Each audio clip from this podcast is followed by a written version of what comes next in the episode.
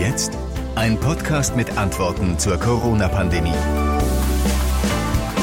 Unsere Vorstellung von Normalität, von öffentlichem Leben, von sozialem Miteinander, all das wird auf die Probe gestellt wie nie zuvor. Und es wird in all den Ländern zu Erhöhungen der Zahlen in den nächsten Wochen kommen. Es muss nun der Letzte verstehen, es geht um Leben und Tod. So einfach ist das. Und auch so schlimm. Wo immer möglich, bleiben Sie zu Hause, meiden Sie den Nahkontakt, suchen und nutzen Sie andere Wege, um zu kommunizieren, zu arbeiten, einander hilfreich zu sein. Dabei zählt jeder Tag. Ab 0 Uhr beginnend wird es in Bayern grundlegende Ausgangsbeschränkungen geben. Das sind die Stimmen der Woche. Kanzlerin Merkel, RKI-Präsident Wieler, NRW-Ministerpräsident Laschet und Bundespräsident Steinmeier. Und zuletzt haben wir Bayerns Ministerpräsident Söder gehört. Willkommen, willkommen zur sechsten Episode unseres Podcasts Corona und jetzt, ein Podcast der Lokalradios in NRW. Heute mit einer Wochenendausgabe. Kollege Michael Bohm und ich haben uns ja eine Woche lang jeden Tag mit den zentralen Fragen zum Thema Corona beschäftigt. Und unser Podcast geht weiter. Michael wird gerade dringend in der Nachrichtenredaktion der Lokalradios gebraucht, deshalb bin ich heute alleine mit euch. Und ihr könnt uns hier jederzeit eine Nachricht hinterlassen mit euren Fragen, euren Meinungen und Erfahrungen zum Thema Corona. Entweder über die Homepages der Lokalradios oder über den Rückmeldekanal von eurem äh, Podcast-Anbieter. Heute soll es um eine Frage gehen, die schon seit längerem mitschwebt und wir haben sie aus verschiedenen Blickwinkeln ja schon angesprochen und schon äh, kleine subjektive Einblicke bekommen. Aber richtige Insider-Antworten gab es dazu noch nicht. Das soll sich ändern. Ähm, das ist die Frage, was tun eigentlich die Krankenhäuser und Kliniken im Land, um sich auf die Corona-Pandemie vorzubereiten? Was genau passiert da hinter den Kulissen? Und ich freue mich äh, deshalb, dass wir hm, jemanden bekommen haben, der es wissen muss und dass derjenige bereit war, darüber zu reden. Das ist Dr. Rainer Kram von der Uniklinik Düsseldorf. Er ist dort Leiter der Stabstelle Katastrophenschutz, also ähm, der Mann, bei dem die Fäden bei der Vorbereitung auf die Pandemie zusammenlaufen. Und das war ein Interview, das äh, habe ich zum ersten Mal so geführt. Äh, ich habe per E-Mail und per WhatsApp äh, haben wir uns Sprachnachrichten und Nachrichten geschickt. Äh, ich habe vor allen Dingen per E-Mail die Fragen geschickt. Er hat per WhatsApp die Antworten geschickt. Deshalb äh, spreche ich jetzt am besten die Fragen, die ich an ihn gerichtet habe, äh, an dieser Stelle nochmal ein. Ähm, und meine erste Frage ist, welche Maßnahmen die Uniklinik denn trifft, um zum Beispiel personelle Ressourcen zu aktivieren. Also wie stellt man sicher, dass, wenn es hart auf hart kommt, im Krisenfall genug Ärzte und genug Pflegepersonal da ist, das auch einsatzfähig ist und gesund ist? Wir haben hier im Universitätsklinikum Düsseldorf verschiedene Maßnahmen ergriffen. So arbeiten zum Beispiel nicht das gesamte Behandlungsteam am Patienten, sondern wir haben die Mitarbeiter in verschiedene Gruppen unterteilt.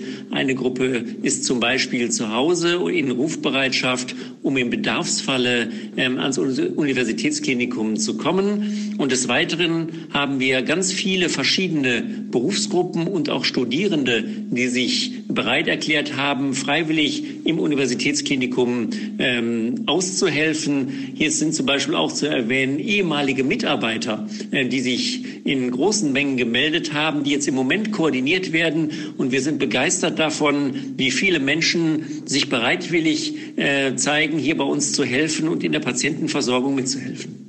Es geht ja nicht nur um Menschen, sondern auch um Technik. Also wie steht es mit technischen Ressourcen bei Ihnen in der Klinik? Welche Maßnahmen haben Sie ergriffen, um äh, technische Ressourcen zu aktivieren? Zum Beispiel, um möglichst viele Beatmungsplätze vorzuhalten, aber auch um äh, genug Schutzmasken zu bekommen.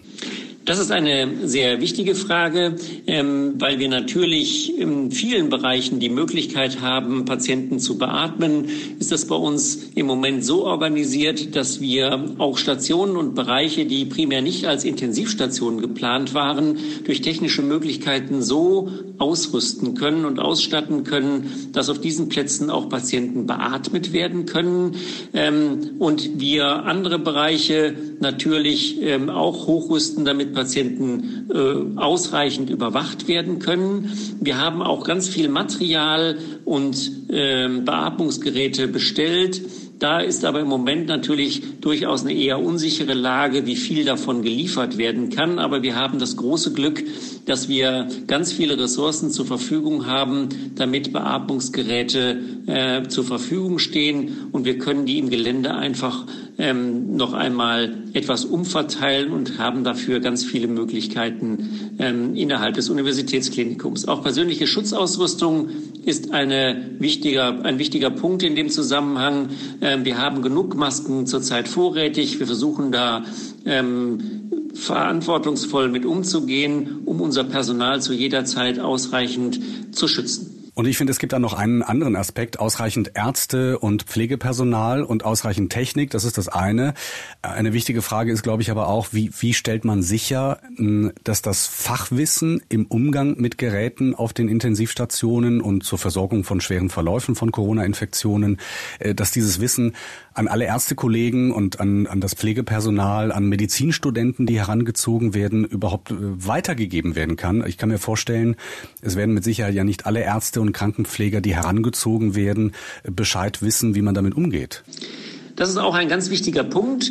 Wir haben natürlich ähm, in den verschiedenen Bereichen hochqualifiziertes Personal, die auf ihre Arbeit sehr spezialisiert sind. Aber wir haben zum Glück auch sehr viele Personen im Universitätsklinikum, die sehr viele Qualifikationen haben, auch wenn sie die Qualifikationen vielleicht schon mehrere Jahre nicht mehr ausgeübt haben. Die können einfach durch einfache Schulungsmaßnahmen, die bereits seit mehreren Wochen laufen, ähm, wieder in ihre alten Bereiche, sag ich mal, zurückkehren und können da Patienten versorgen sorgen. Es ist, äh, wir haben den großen Vorteil, dass wir halt sehr viele Mitarbeiter haben und diese vielen Mitarbeiter an vielen Stellen flexibel einsetzbar sind. Es wird nicht so sein, dass man ganz berufsfremd eingesetzt wird, sondern wir werden in den gleichen Bereichen bleiben. Es ist nicht notwendig, dass man ganz fachfremde Tätigkeiten ausführt. Das ist auch durchaus wichtig, dass man das den Mitarbeitern mitteilt, dass wir an der Stelle ähm, auf die eigenen Möglichkeiten achten. Das wäre ja auch eine Situation, die dem Patienten nicht zuzumuten wäre in so einer Situation. Deswegen sind wir in der glücklichen Situation, dass wir sehr viele Mitarbeiter haben, die in vielen Bereichen arbeiten können. Es gibt ja im Moment aus Italien diese äh, unglaublichen Videos in den sozialen Netzwerken äh, von Ärztinnen und von Krankenschwestern, die völlig erschöpft in die Kamera starren und äh, davon berichten, dass sie im Laufe des Tages mehrfach darüber entscheiden mussten, wer beatmet werden soll und wer nicht, also welcher Patient überleben darf und wer nicht. Und ähm, ich frage mich, mit, mit welchen Gefühlen blicken Sie und, und mit welchen Gedanken blicken Sie auf die Situation in Italien? Also das ist so, dass wir seit mittlerweile einer Woche in der Krankenhauseinsatzleitung tätig sind. Das ist durchaus ein anstrengender Job in, zur jetzigen Zeit. Ähm, und wir gehen alle davon aus, dass es auch noch weiter anstrengend sein wird. Aber wir haben den großen Vorteil, dass wir uns jetzt schon sehr lange kümmern und das beruhigt uns schon ähm, etwas, ähm, dass wir gut vorbereitet sind. Ähm, und damit geht es uns auch gut, dass wir denken, dass wir eine gute Vorbereitung geschaffen haben, um mit den Sachen, die da vielleicht kommen, äh, vielleicht auf uns zukommen, fertig werden können. Dr. Rainer Kram, der Leiter der Stabsstelle Katastrophenschutz an der Uniklinik Düsseldorf. Haben Sie vielen Dank für diese Einblicke und viel Erfolg bei Ihren Vorbereitungen. Und ich muss sagen, spätestens nach diesem Gespräch ähm, ist mir klar geworden, in was für belastenden Zeiten Ärzte im Moment leben und auch was für belastenden Zeiten Ärzte äh, entgegensehen. Ich meine damit vor allem äh, diesen Vorgang der, der Triage, das ist ja schon oft zitiert worden. Da müssen Ärzte abwägen, bei welchem Patienten lohnt sich eine Versorgung und bei welchem nicht. Einfach weil zum Beispiel nicht genug Beatmungsgeräte da sind. Und das ist äh, ja exakt das, was in Italien passiert. Deshalb habe ich danach nochmal mit der Uniklinik Düsseldorf telefoniert, ähm, genau mit dieser Frage. Und dort sagte man mir, äh, dass man sich dieses äh, Themas äh, bewusst ist und dass deshalb jetzt gerade in diesen Tagen eine neue ja, Telefonseelsorge, lasst es mich so sagen, eingerichtet wird. Nur für Ärzte und Pflegepersonal, jetzt an dieser Klinik damit, wenn es bei uns irgendwann so weit kommen sollte, dass Ärzte solche Entscheidungen treffen müssen, damit diese Menschen, denn es sind ja auch noch Menschen, mit diesen Erfahrungen erstmal nicht alleine dastehen.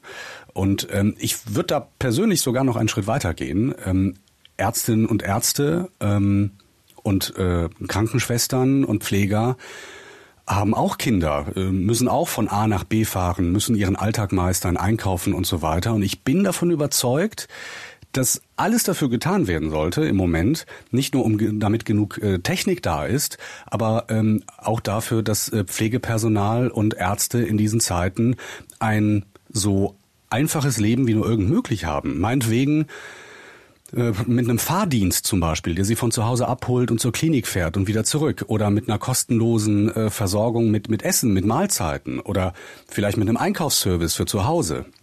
Ich weiß, das klingt vielleicht für euch ein bisschen übertrieben, aber ich finde, diese Menschen äh, werden, wenn, wenn es uns nicht gelingt, äh, die, äh, die Covid-Infektion abzuflachen, ähm, und es zu diesen unmenschlichen Situationen in den Krankenhäusern kommt, die werden dann noch auf Jahre, auf vielleicht Jahrzehnte mit seelischen äh, Belastungen zu kämpfen haben. Und ich finde, dafür gebührt ihnen nicht nur Dank und Respekt und, und, und, und, und Anerkennung und Beistand, sondern auch jede Annehmlichkeit im Leben, die man ihnen zukommen lassen kann. Das wäre meine Forderung. Äh, schreibt mir gerne, ob ihr das auch so seht oder ob ihr findet, dass ich da übertreibe und äh, vielleicht in eine falsche Richtung denke. Schickt mir gerne eine E-Mail über die Internetseiten der Lokalradios zum Beispiel. Schickt mir gerne auch eure Alltagsfragen im Zusammenhang mit Corona. Hm. Eine zentrale Alltagsfrage ist im Moment ja, wann kommt auch bei uns in Nordrhein-Westfalen eine Aus Ausgangssperre? Mir scheint, das ist nur eine Frage der Zeit, bis es soweit ist. Ich würde, wenn ich tippen müsste, sagen, am Montag könnte es soweit sein. Ähm, es gibt da jede Menge Fragen, jede Menge Aspekte zu dem Thema Ausgangssperre, aber ich möchte euch dazu äh, die Infos, auch die fachliche Meinung von Rechtsanwalt Arndt Kempkens aus Gelsenkirchen weitergeben, mit dem ich gesprochen habe. Den haben wir gestern zwar schon kurz dazu gehört, aber er hat nochmal für uns alles, was wichtig ist, auch für den Alltag, äh, zusammengefasst. Das sind natürlich erhebliche Einschränkungen der Grundrechte, ähm, die da ähm, in Betracht kommen. Und äh, das Grundgesetz ähm, garantiert ja grundsätzlich Freizügigkeit im, im gesamten Bundesgebiet bedeutet, jeder darf sich frei bewegen und muss natürlich die Gesetze beachten, ist klar. Und äh, das kann aber, dieses Grundrecht kann bei schweren Unglücken, Katastrophen, Seuchengefahr und so weiter eingeschränkt werden. Und ähm, so eine Einschränkung ist beispielsweise das Infektionsschutzgesetz, sieht zumindest diese Möglichkeiten vor. Und da können also verschiedene ähm, ja, Maßnahmen ergriffen werden nach dem Infektionsschutzgesetz, beispielsweise Beobachtung, Überwachung, Einschränkung der Bewegungsfreiheit, vorübergehendes Verbuchsverbot, Betriebsschließungen und ähm, natürlich auch Quarantäneanweisungen, Sperrzonen und schlimmstes Mittel sozusagen die zwangsweise Unterbringung in einem Krankenhaus. Auch das ist möglich. Und ähm, die Behörden müssen dabei natürlich darauf achten, dass es absolut verhältnismäßig, also das mildeste Mittel ist. Und gleichzeitig äh, muss muss natürlich auch die Versorgung aller Personen, aller betroffenen Personen gesichert sein. Also quasi die täglichen Einkäufe, die weiterhin möglich sein müssen oder möglicherweise auch die Versorgung von außen. Und ähm, dann ähm, bei Verstößen, wenn das sind also so Verfügungen, die erlassen werden können auf örtlicher Basis, drohen äh, Geldbußen bis zu 25.000 Euro oder sogar Freiheitsstrafen in besonders krassen Fällen bis zu zwei Jahren. Und äh, theoretisch äh, kann man dagegen Klage einreichen gegen solche Verfügungen zum Verwaltungsgericht Verwaltungsgericht, aber natürlich nicht im Eilverfahren. Das hätte keine äh, Wirkung, sondern das Gericht würde dann möglicherweise Jahre später darüber entscheiden, ob so eine Maßnahme in Ordnung war oder nicht. Also was auch immer passiert, zum Einkaufen werdet ihr immer gehen können und falls das dann nicht geht, muss dafür gesorgt werden, dass ihr mit Nahrungsmitteln versorgt werdet zu Hause. Also Gründe fürs Hamstern gäbe es auch bei einer Ausgangssperre, wie wir sie im Moment in Bayern haben, nicht. Was ich fast vergessen hätte, ganz zum Schluss noch der Hinweis, wir haben seit gestern eine Facebook-Seite, die ist ganz neu eingerichtet worden. Gebt bei Facebook einfach den Suchbegriff ein Corona. Fragezeichen. Darüber gibt es dann die wunderbare Möglichkeit, dass ihr uns äh, Fotos, Videos und Audios zuschicken könnt, aber auch Kommentare zu unseren Podcasts, Fragen und äh, Beobachtungen, die ihr gemacht habt zum Thema äh, Corona, auch zum Thema Ausgangssperre vielleicht, auch zum Thema Hamstern. Ähm, ich freue mich sehr darauf, äh, wenn ihr, wenn ihr Sachen schickt. Das wäre super. Das war's erstmal in der Wochenendausgabe unseres Podcasts Corona und jetzt. Am Montag geht es weiter mit der siebten Folge, dann auch mit der Kollegin Nina Tenhaf. Passt auf euch auf, lasst euch nicht verrückt machen.